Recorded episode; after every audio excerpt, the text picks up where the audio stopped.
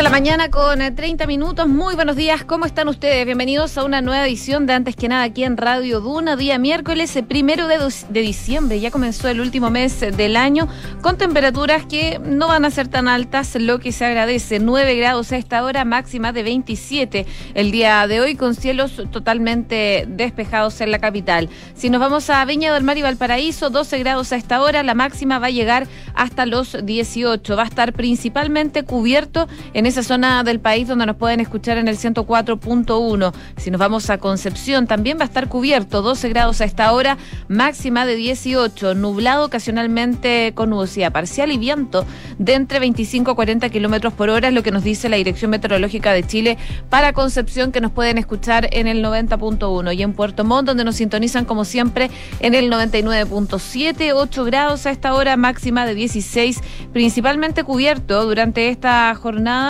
y se espera que la máxima llegue a los 16. Se podrían tener algo de precipitaciones durante el transcurso de la tarde, según lo que nos indica la Dirección Meteorológica de Chile.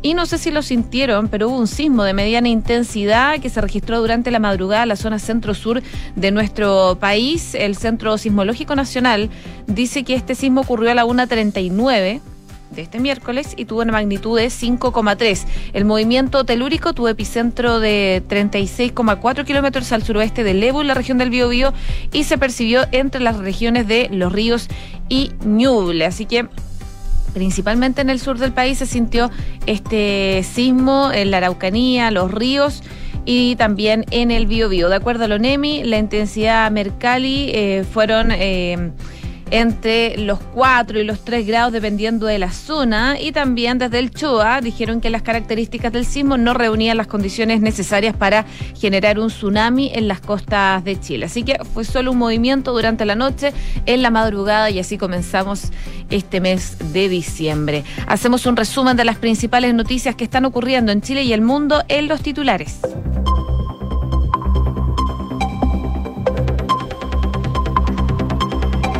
La Comisión Mixta por el Cuarto Retiro despachó el proyecto sin tributos, sin cerrojo y con préstamo del Estado en rentas vitalicias. El presidente de la instancia, el senador Pedro Araya, pidió no cantar victoria y el oficialismo dice que los mecanismos por las rentas vitalicias son inconstitucionales.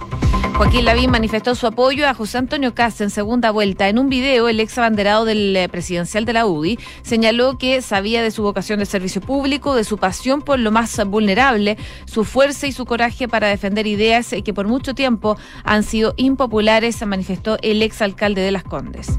Ante la polémica por la inasistencia, Gabriel Boric dijo que pidió permiso para ausentarse del Congreso sin goce de sueldo. El abanderado de Pro Dignidad, y ni tampoco Giorgio Jackson, estuvieron en la votación de aborto, proyecto que finalmente fue rechazado. Hacienda subió la oferta de reajuste salarial en la mesa del sector público de 4,5 a 5,1%. Por su parte, los representantes de las 16 asociaciones bajaron su propuesta de 7,5 a 7,1% nominal. Debido a que las posturas todavía están eh, distantes, mañana se va a realizar una nueva reunión donde ambos deben llegar con nuevas cifras.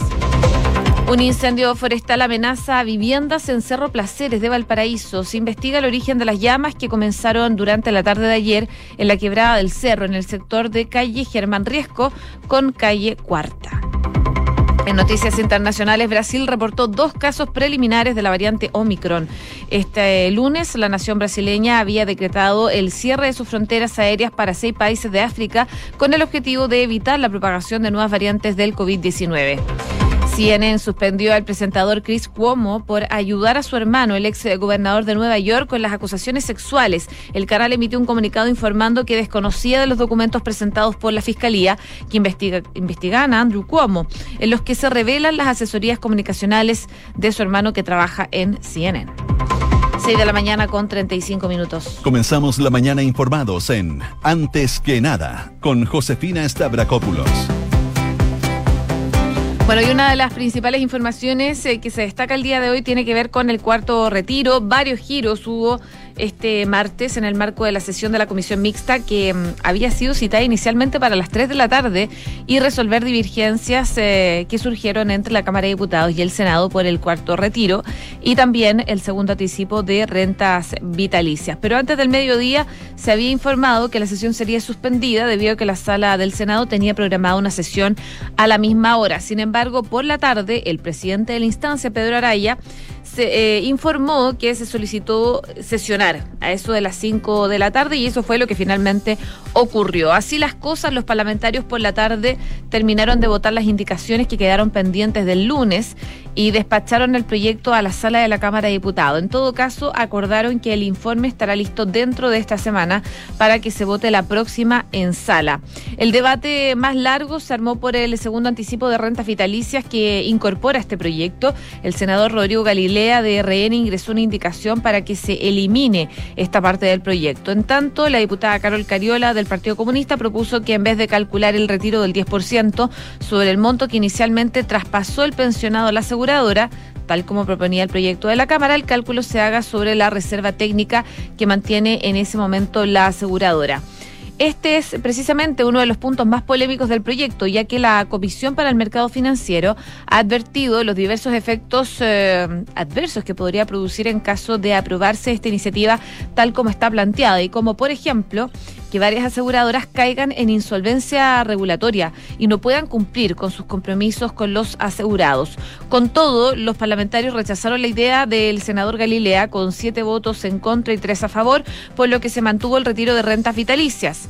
En contra de esta idea votaron todos los parlamentarios de oposición, además de la senadora Luz Evesperger, porque argumentó que votaría en contra todo el proyecto por estar en desacuerdo con el mismo. Pero luego los parlamentarios aprobaron una indicación con votos de oposición que presentó el diputado Marcelo Díaz. Esta propone un anticipo a las personas que tienen rentas vitalicias con cargo a fondos fiscales y que se ha devuelto mediante un descuento del 5% de las rentas vitalicias futuras. Según lo que señalaba el diputado, es que este es un mecanismo que replica la propuesta que hizo el Ejecutivo en el segundo retiro. El Ejecutivo anticipa recursos. El único rol que juegan las aseguradoras en esta propuesta es que deben hacer la retención del 5% para entregárselo al fisco como pago del anticipo que le hicieron el Estado a los jubilados de rentas vitalicias. Los parlamentarios oficialistas criticaron que mm, se impone una carga al fisco que implicará recursos fiscales en una iniciativa que no fue impulsado por el gobierno. Además señalaron que no traía informe financiero para ver cuánto costaría esto al Estado. La indicación eh, aprobada señala que los pensionados por rentas vitalicias deberán hacer la solicitud al Servicio de Impuestos Internos y tendrán derecho a un anticipo de cargo fiscal por una sola vez hasta un monto equivalente a 10% del valor correspondiente a la reserva técnica que mantenga la compañía de seguros para cubrir el pago de la pensión del afiliado bajo modalidades antes indicadas. Adicionalmente, los parlamentarios aprobaron que de forma retroactiva los pensionados por renta vitalicia que hicieron el primer anticipo, una vez que hayan devuelto todo el saldo retirado, puedan volver a tener el monto inicial que recibían de pensión previo al retiro. Eh, también se zanjó la duda que había respecto a los plazos que tendrían las AFP para efectuar los pagos de este eventual cuarto retiro. Los diputados y senadores acordaron por cinco votos a favor y cuatro en contra que las solicitudes ante las AFP se podrán presentar al décimo día desde que se publique eventualmente esta ley. Para quienes soliciten el retiro de monto inferior a 35 UF, el pago será en una sola cuota en los siguientes 15 días corridos desde que ingresó la solicitud. En tanto, para quienes soliciten el retiro de más de 35 F, el retiro se va a pagar en dos cuotas. La primera en 15 días corridos y la segunda en un máximo de 45 días. Bueno, el senador Araya ingresó la indicación del cerrojo o el candado que había comprometido con algunos senadores de oposición. La propuesta indicaba que la votación de los próximos retiros se va a exigir un quórum de dos tercios de los parlamentarios para que sea aprobado y no de tres quintos como ocurre actualmente. No obstante, se rechazó por nueve votos en contra, uno a favor. Así que finalmente el cuarto retiro quedó en la comisión mixta y despacha este proyecto sin tributos, sin cerrojo y con préstamo del Estado en rentas vitalicias. Vamos a ver entonces qué ocurre durante los próximos días. 6 de la mañana con 40 minutos. Estás en Antes que nada con Josefina Stavrakopoulos. Duna 89.7. Ayer, Sebastián Sichel, ex candidato presidencial de Chile Vamos, le puso a José Antonio Caste un ah, documento para comprometer su apoyo para la segunda vuelta que se titula Nueve compromisos para reforzar la democracia. Según fuentes cercanas a Sichel, este le habría hecho llegar el documento a Cast minutos antes de despegar rumbo a Estados Unidos y habría tenido una buena recepción por parte del abanderado republicano, versión que contrasta con la que entrega el comando al indicar que se enteraron por la prensa de lo propuesto por Sichel. Bueno, los requerimientos del exministro no cayeron bien ni en el sector de la UDI ni en el Partido Republicano. Algunos en este último partido calificaban las condiciones como un ataque de Sichel. Entre ellas se encontraba mantener el eh, multilateralismo de las relaciones internacionales de Chile, junto al compromiso de permanecer en las instancias participativas de la ONU, eh, también el respeto irrestricto a los derechos humanos y también otros temas. Desde el comando señalan que las medidas eh, similares ya se encuentran establecidas en la Constitución y Macarena Santelices afirmó que nunca ha estado en duda el compromiso de José Antonio Cast con el respeto de los derechos humanos. Además, Sichel pidió el compromiso con dos leyes claves, el aborto tres causales y la unión civil, solicitando no enviar proyectos de ley que busquen dar pie atrás en alguno de estos puntos. Eso además de otras exigencias como un reconocimiento explícito de la incidencia humana en el cambio climático. Marcando un contraste, el ex abanderado de la UDI, Joaquín Lavín, salió a apoyar a José Antonio Cast.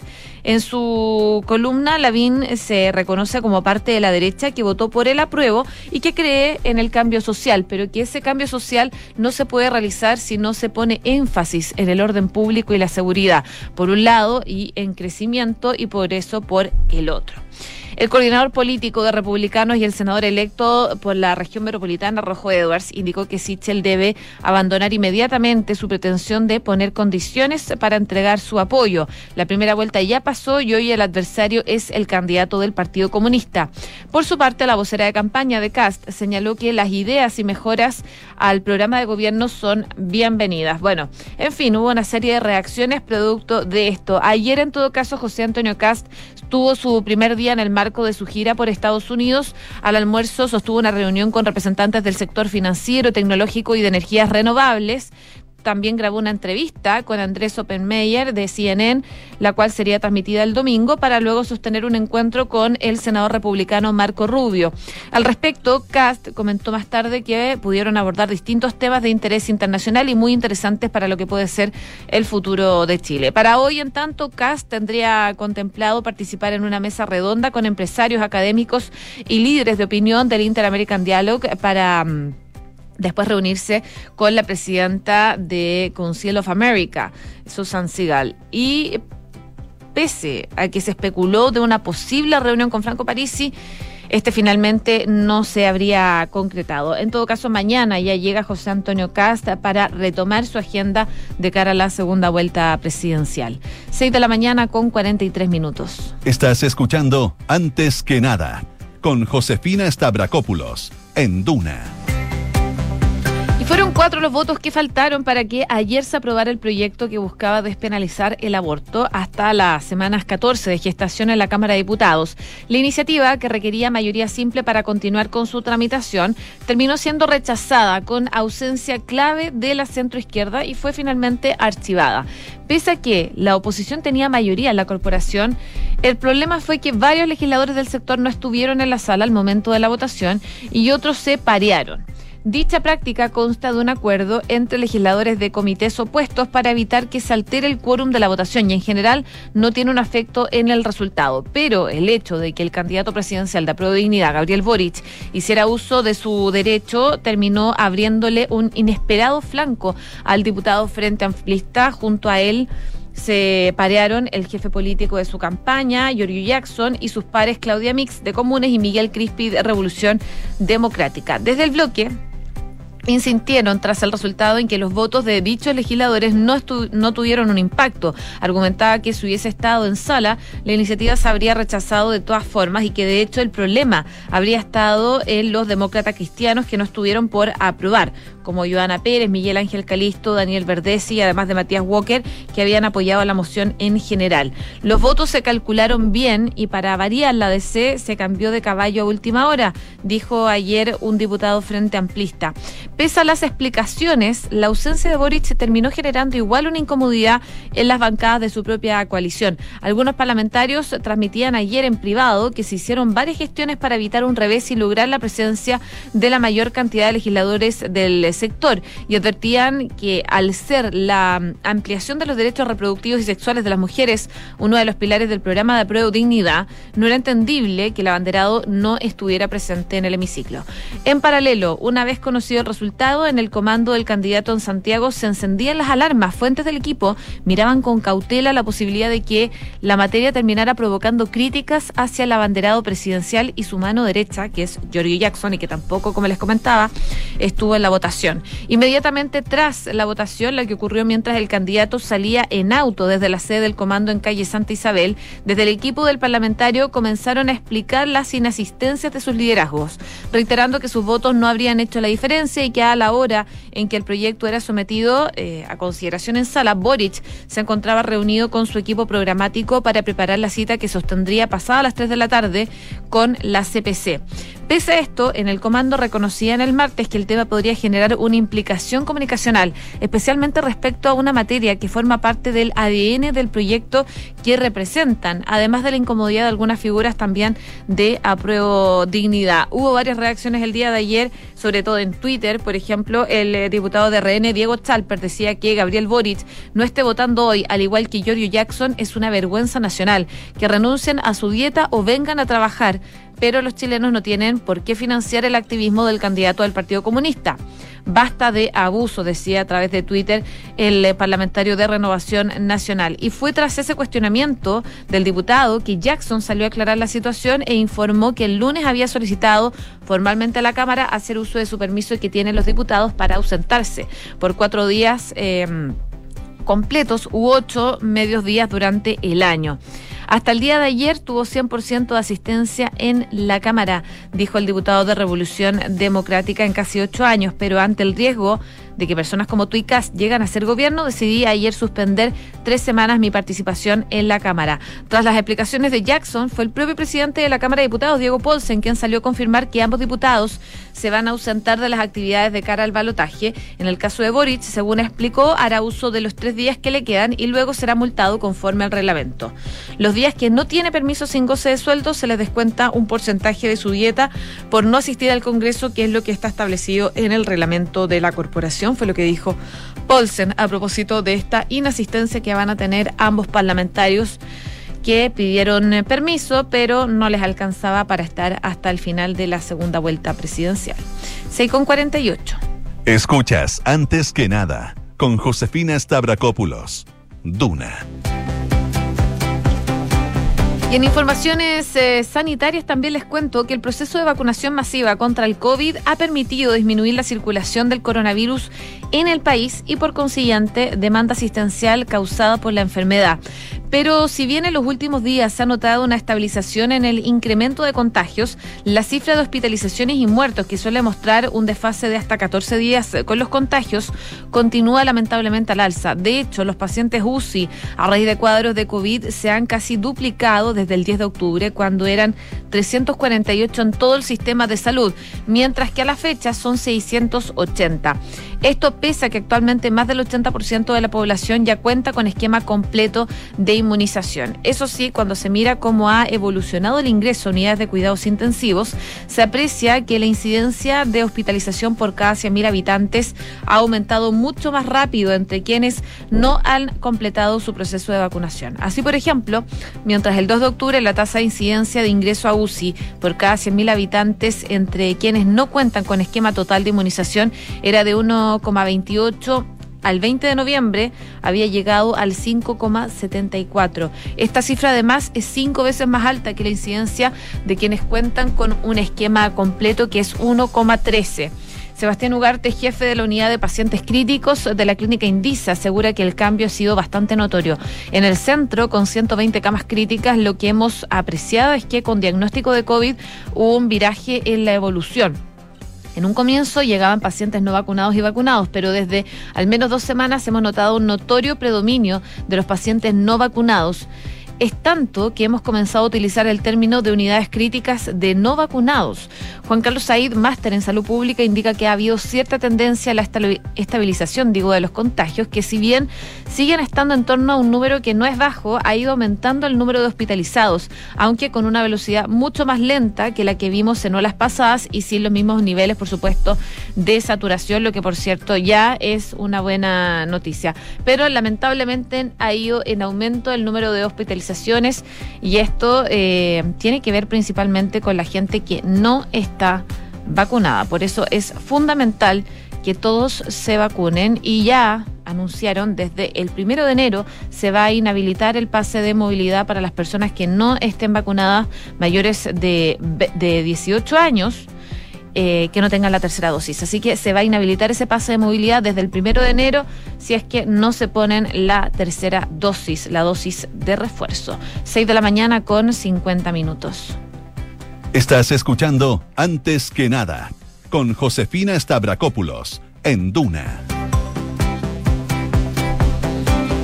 Y hace mm, algunos eh, minutos se dio a conocer que un crucero que transportaba cerca de 300 pasajeros, digo, no pudo entrar hoy al puerto en el sur de Argentina, al tiempo que todos los pasajeros fueron puestos en aislamiento, después de que se detectara un caso de COVID a bordo de la nueva variante Omicron. El eh, Ministerio de Salud anunció en un comunicado que ordenó el aislamiento de todos los pasajeros a bordo del barco Hamburgo tras confirmarse este caso positivo. El crucero bajo la bandera de las Bahamas se encuentra actualmente en el mar abierto frente a la bahía eh, a unos 280 kilómetros al suroeste de Buenos Aires, tras haber hecho escala en la capital argentina el viernes. Tras una alerta de un posible caso positivo a bordo, se había realizado prueba de PCR en 24 horas a los 170 pasajeros y 156 tripulantes, todos negativos incluido el del interesado, que sin embargo permaneció aislado en el barco, según lo que dijo la ministra argentina Carla Bisotti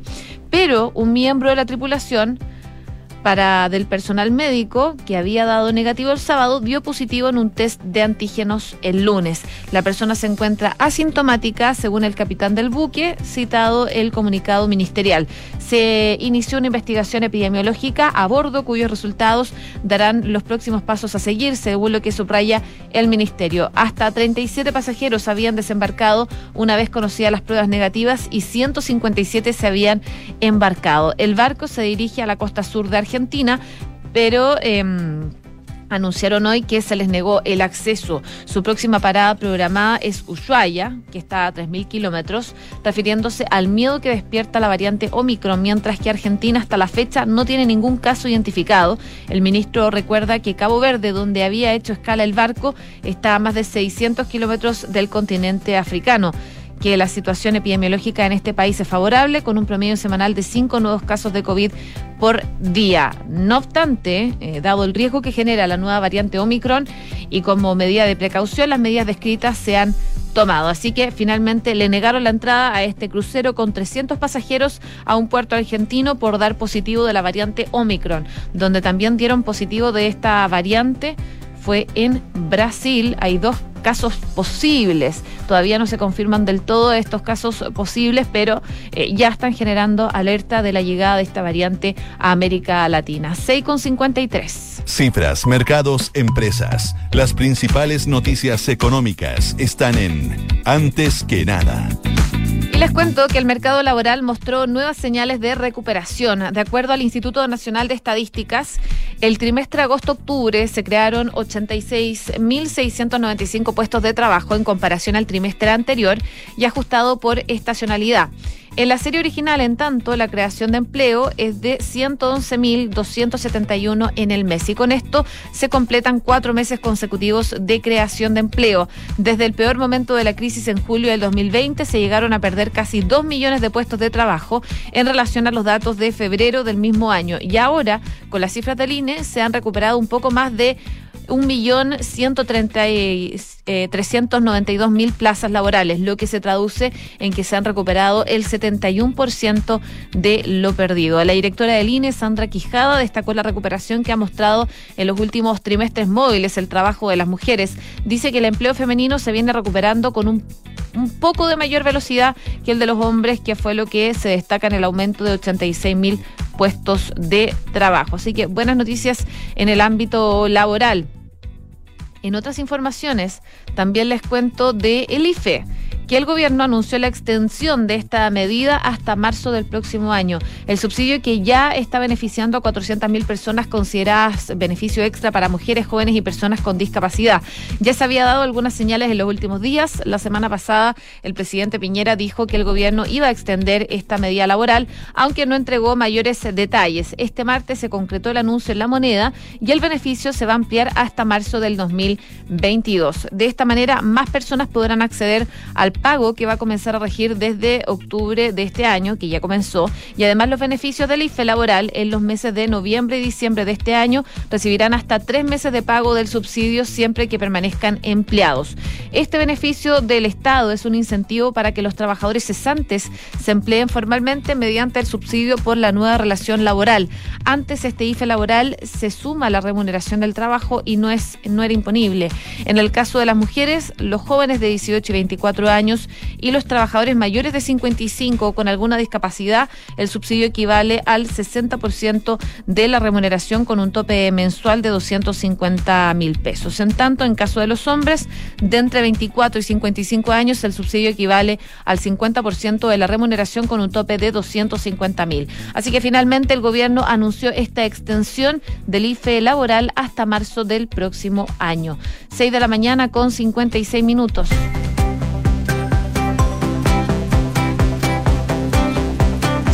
A esta hora en Santiago los termómetros marcan los 9 grados de temperatura. La máxima el día de hoy va a llegar a los 27 y con cielos despejados. Y les cuento que en Consorcio también son un banco y por eso te ofrecen un plan de cuenta corriente para ordenar tus gastos con el que accedes a todos los productos y servicios de manera rápida, simple y segura. Conoce más en consorcio.cl. ¿Y sabías que puedes comprar de forma anticipada los servicios funerarios de María Ayuda? Entrégale a tu familia la tranquilidad que necesitan y estarás apoyando a cientos de niños de la Fundación María Ayuda. Convierte el dolor en un acto de amor. Cotiza y compra en www.funerariamariaayuda.cl. Nos vamos, viene Duna en punto, que esté muy bien y que tengan una muy buena jornada.